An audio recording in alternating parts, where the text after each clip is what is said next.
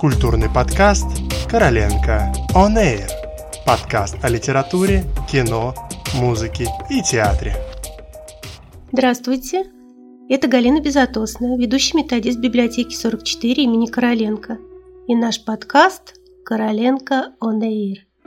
Сегодня мы путешествуем по книжным полкам, находим книгу Евгения Водолазкина «Сестра четырех» и говорим о ней.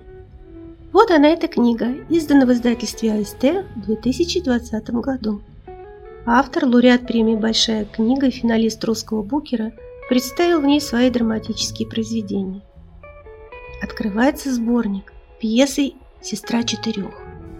Как замечают критики, эта работа стала первым антиковидным или ковидным произведением в российской литературе.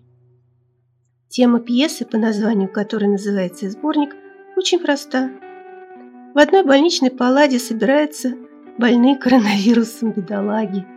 Доктор, единственный оставшийся в больнице в живых врач, уверенный в себе депутат, писатель, не написавший ни строчки за последние 15 лет, развозчик пиццы и загадочная сестра. Именно здесь и сейчас, в больничной палате, у них наконец-то появилось время задуматься о своей жизни, о своем прошлом, о своем будущем.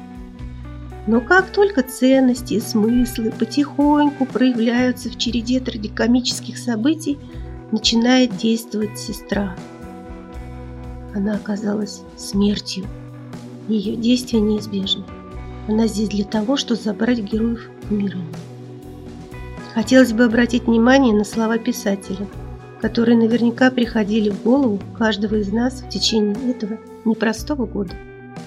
Мы неслись на такой скорости, что теперь всем захотелось остановиться. Кто-то крикнул «Пандемия!» и все остановились. Вторая пьеса «Пародист». Это и семейная драма, и комедия, и пародия. Коротко о сюжете. Несколько лет назад погиб известный артист, а точнее пародист.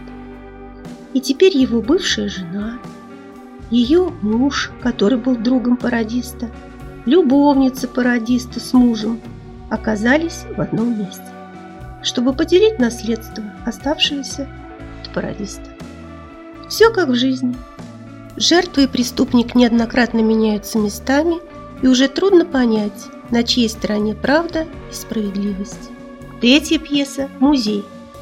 Это трагифарс о предыстории громкого политического убийства Сергея Кирова, случившегося в 1934 году. Именно это убийство положило начало кровавому террору политических преследований в России. Водолазкин пишет, что это грустная повесть о том, как поссорились два единственных друга – Сталин и Киров и к чему привела эта, казалось бы, совершенно незначительная ссора. И последняя пьеса «Микрополь».